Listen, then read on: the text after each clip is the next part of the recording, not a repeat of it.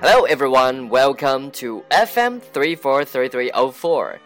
This is Ryan reading stories for you. The Pet Chicken Andrew Williams got a new pet.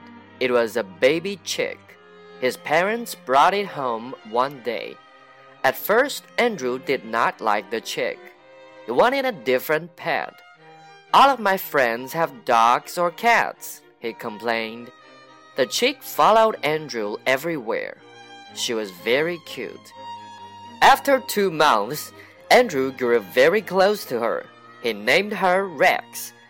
Andrew got home from school one day. He started looking for Rex. He couldn't find her anywhere. Rex ran away from home, said Andrew's mom. Andrew was confused.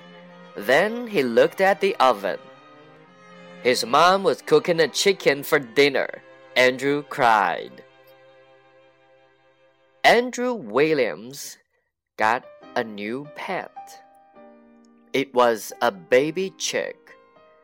His parents brought it home one day. At first, Andrew did not like the chick. He wanted a different pet. All of my friends have dogs or cats, he complained. The chick followed Andrew everywhere. She was very cute. After two months, Andrew grew very close to her. He named her Rex. Andrew got home from school one day. He started looking for Rex. He couldn't find her anywhere. Rex ran away from home, said Andrew's mom. Andrew was confused. Then he looked at the oven. His mom was cooking a chicken for dinner.